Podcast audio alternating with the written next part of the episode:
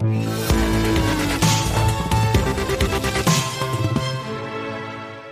plein de raisons différentes qu'on va exposer, cette question à présent est si les jeunes se révoltaient? Une option à, ne pas écarter, selon Patrick Artus. Bonjour Patrick. Bonjour David. Chef économiste chez Natixis, euh, les jeunes en France, on parle de la France pour le coup, mm. ont toutes les raisons d'être en colère parce qu'ils payent, euh, ils n'ont plus accès au logement, parce qu'ils sont une forme de variable d'ajustement du marché du travail. Euh, on voit bien à, la rentrée tous ces jeunes qui risquent d'être sur le carreau. Et au bout d'un moment, ça pourrait, ça pourrait péter, comme disent certains. Oui, oui, euh, je crois qu'il y a plein de raisons. Alors, on va, on va parler de la France, mais ce qu'on ce qu'on dit pourrait concerner euh, énormément de pays. Alors, d'abord, euh, premier sujet, on va commencer par le marché du travail. Hein. Le, on a un marché du travail en France qui est extrêmement particulier, c'est ce qu'on appelle un marché d'insider hein, dans le jargon des mmh. économistes, c'est qu'il y, y, a des gens qui sont très protégés, euh, et qui euh, finalement sont en, CDI. Euh, sont, en, CDI. Il y a extrêmement peu de licenciements économiques en France, hein, c'est assez rare. Hein. Et puis la flexibilité du marché du travail, elle se fait sur les contrats de travail courts, hein, temporaires comme dit l'OCDE. Donc les, les, CDD, les intérimaires, les, les, intermittents de, de, toute nature, et donc les, les stagiaires. Et alors les jeunes ont évidemment une proportion des contrats de travail des jeunes très élevée dans des contrats courts. Euh, il n'y a, qu'un peu plus de 40% des, 15-29 ans hein, qui ont un CDI. La plupart des jeunes ont des CDD, sont mmh. stagiaires, sont alternants, sont euh, intérimaires. Et donc c'est eux qui font l'ajustement du marché du travail. Euh, donc quand ça va mal, c'est qui en premier. Bah, c'est le taux de chômage. Les deux taux de chômage qui montent quand ça va mal, c'est les peu qualifiés et les jeunes.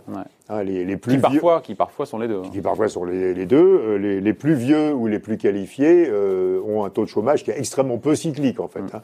Donc le marché du travail, il est totalement segmenté hein, entre euh, un marché très très. Alors euh, quand vous parlez un Américain ou un Anglais, il a une vision d'absence totale de flexibilité du marché du travail français. C'est très faux.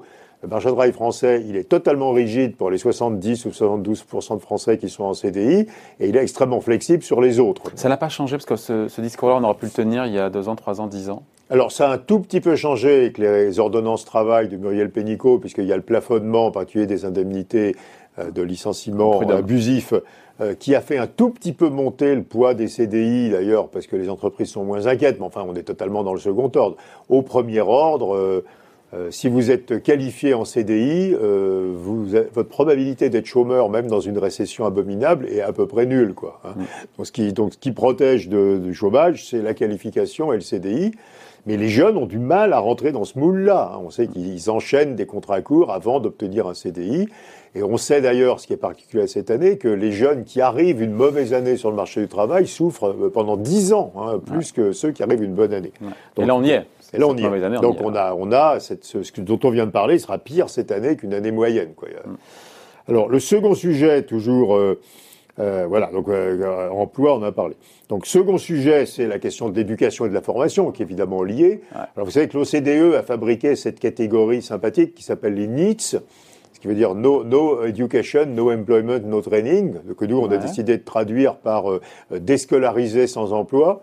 Donc des jeunes qui n'ont pas de, qui n'ont pas fini leurs études, qui n'ont pas de diplôme, qui n'ont pas fait de formation professionnelle et qui n'ont pas de travail officiellement enregistré. Quel est leur poids en France? Et alors, c'est, euh, alors ça oscille entre 17 et 18 euh, des, des 15-24 ans. Je me rends pas compte. Euh, bah ça fait euh, ça fait euh, ça fait 150 000 jeunes quoi. ah oui, les fameux 150 000 qui sortent. 150 000. Alors ça ne compte ça c'est c'est NITS. Hein. Donc les jeunes qui ont le bac par construction sont pas dans cette catégorie puisqu'ils ont un mmh. diplôme.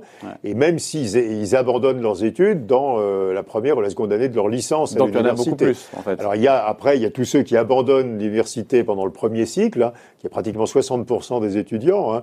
Et eux ils ont un diplôme, ils ont eu le bac. Mmh. Hein, donc ils sont pas. Donc les NITS ils ont pas le bac. Donc ils ont arrêté le lycée. Non, mais si on élargit un petit peu justement à ceux, non pas décrocheurs. Bah là, on arrive à pratiquement 300 000 par an, quoi. Hein, donc ça commence à devenir euh, terrible, quoi. C'est presque un jeune sur deux.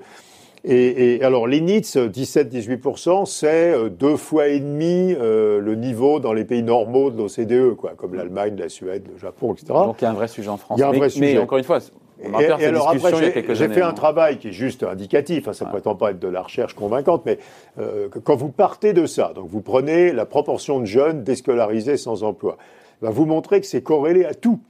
c'est corrélé au taux d'emploi de l'ensemble de la population, c'est corrélé au chômage structurel de l'ensemble de la population, c'est corrélé euh, au gain de productivité, c'est corrélé à la robotisation des entreprises, c'est corrélé au poids de l'industrie dans l'économie. Donc quand vous loupez ça, quand vous loupez la formation des jeunes, toute la macroéconomie après se détraque. Et puis si 17% des jeunes sont inemployables, euh, à terme, bah, on aura 17% de chômage structurel. Hein, mm. euh, donc, euh, on voit bien qu'on n'est pas sorti d'affaires. Donc, c'est une priorité centrale. C'est les, les, NITS, ça devrait être l'objectif central. Les banques centrales, elles ont un objectif d'inflation. Les gouvernements, ils mm. devraient avoir un objectif de NITS. C'est une priorité centrale des gouvernements. On peut pas vivre avec 17 ou 18% des jeunes qui sont inemployables. Quoi. Donc, l'emploi, la formation? Ah, bah, alors ensuite, troisièmement, euh, l'immobilier, vous l'avez évoqué. bah, oui. bah, évidemment, l'accès à l'immobilier, plus les prix de l'immobilier montent, plus l'accès à l'immobilier est difficile. Hein. Euh, ça crée une inégalité intergénérationnelle énorme, la hausse des prix de l'immobilier. Euh, depuis... Il faut expliquer, il faut expliquer ça. En quoi, bah, en quoi bah, effectivement... bah, les vieux, ils ont acheté un logement à l'époque où c'était moins cher, et donc quand vous faites le, le, le ratio entre les prix de l'immobilier et les salaires, ce ratio en France a augmenté de 60% depuis 2000. En 20 ça veut dire que les prix immobiliers augmentent beaucoup 60 plus vite de plus que les salaires. Et c'est pour ça d'ailleurs qu'il euh, y a eu, vous savez, ce débat sur des, les règles que la Banque de France veut mettre en place hein, en, interdisant aux ah, banques, mis ah, mis en place. a mis en place, mais qui sont apparemment pas 100% suivis parce que c'est n'est pas euh, totalement euh, contraignant, hein, c'est fort incitatif. Donc il faudrait pas prêter plus de, faudrait pas que des jeunes s'endettent pour plus de 33% de leurs revenus, alors qu'on était monté à 40% hein, à cause des prix de l'immobilier. Euh, sur des durées très longues. Bon, évidemment, donc ça crée un une inégalité patrimoniale et deux une difficulté d'accès à l'immobilier. Évidemment, quand vous cumulez euh, contrat de travail court et prix de l'immobilier élevé, vous savez que les banques ne prêtent qu'aux salariés en contrat long. Hein, on a, ça fait 20 ans qu'on le dit et qu'on n'a pas vraiment réglé ce problème de l'accès aux prêts. Imaginez qu'en Angleterre, que les banques ne prêtent qu'aux salariés en contrat long. Vu qu'il n'y a pas de contrat long, il n'y aurait pas beaucoup de prêts. Quoi, hein. Donc euh, voilà. Donc Et puis le dernier point, c'est les retraites. Il ne faut pas rappeler une. Je, je, reste sur l'immobilier. Donc l'immobilier qui est aujourd'hui facteur, encore une fois, euh, d'aggravation des inégalités ah, entre les jeunes et les vieux, avec euh, des jeunes qui n'ont plus les moyens de, bah, les jeunes se loger. Qui sont expulsés des centres-villes. Donc ils n'ont pas les emplois, ils n'ont pas la, capacité à bah, Les jeunes, ils ont des contrats courts, bah, pour 60% d'entre eux. Euh, ils ont du mal à rentrer dans un contrat long. 17-18% d'entre eux ont arrêté le collège ou le lycée sans aucune capacité, aucune formation, plus ceux qui arrêtent l'université avant d'avoir leur licence. Mmh et euh, les prix de l'immobilier flambant. Euh, puis on peut bloquer les loyers, mais à un certain moment, les loyers, ils finissent bien toujours par suivre les prix de l'immobilier, parce qu'un investisseur, il veut un rendement normal sur son investissement. Donc on ne peut pas bloquer les loyers si les prix de l'immobilier continuent à monter. Donc, on, euh, donc problème d'accès au logement, problème d'accès au centre-ville, voilà. Et, pour couronner le tout Les retraites. Alors donc, comme vous savez, nous dépensons 14% du PIB dans les retraites publiques en France, alors que la moyenne de la zone euro euh, en dehors de France est 10%. Ouais, mais c'est dur de comparer parce qu'il y a des systèmes de capitalisation dans les Non, mais même quand vous faites les retraites totales en faisant public plus privé, il reste 4 points à peu près d'écart ou 3 points et demi, donc ça change pas grand-chose. Et donc on a, euh, on a euh, ce que, ce que, ce que l'OCDE appelle retraite publique. D'ailleurs, c'est des retraites obligatoires. Hein. Donc Agir Carco, c'est pas l'État, mais c'est une retraite publique. Hein. donc, euh, comme votre mutuelle santé, c'est considéré comme un prélèvement obligatoire. Hein, euh, Même si c'est privé. alors que c'est privé. Donc, euh, et donc les retraites d'entreprise en Allemagne, c'est des retraites publiques parce que c'est obligatoire. Ça. Et donc, ça fait 4 points de PIB, et ces 4 points de PIB qui sont des impôts. Jeunes, bah, c'est des impôts des jeunes. Donc, c'est des impôts des jeunes. C'est l'impôt de tout le monde. Directement et directement. C'est l'impôt de tout le monde. Oui, d'accord, mais qu'est-ce que ça a fait? Alors, essentiellement, euh, la France a financé ça par cut par les cotisations sociales des entreprises, qui sont curieusement 4 points de PIB plus élevés que celles des entreprises dans les autres pays de l'OCDE. Donc vous retrouvez mm. les 4 points de PIB. Donc, euh, alors c'est, quoi le rapport avec les jeunes bah, Le rapport avec les jeunes, c'est que si vous augmentez les cotisations sociales des entreprises, vous découragez l'emploi. Et si vous découragez ah. l'emploi, bah, vous avez plus de chômage des jeunes. Quoi. Donc, euh, ah. donc euh, et, et, donc, plus on creuse l'écart entre le poids de notre système. Et puis, de toute façon, d'un point de vue économique, c'est quoi les retraites? C'est du prélèvement sur le PIB pour le donner aux retraités. Donc, de toute façon, c'est un prélèvement sur les actifs, hein, plus largement. Euh, et, donc, euh, et donc, dans les enquêtes, on s'aperçoit que les gens bah, prennent un comportement de retraité autour de 50 ans. Donc c'est pas vraiment les jeunes, c'est les moins de 50 ans contre mm. les plus de 50 ans, en gros, quoi. Hein, mais, mais, mais on voit bien. Donc voilà. Donc quand même, ça fait une longue liste. Hein. Euh, si vous ajoutez euh, l'entrée sur le marché du travail, la nature du contrat de travail, la formation et l'employabilité, euh, le coût de l'immobilier et le poids du système de retraite, ça, ça fait beaucoup. Ça fait beaucoup.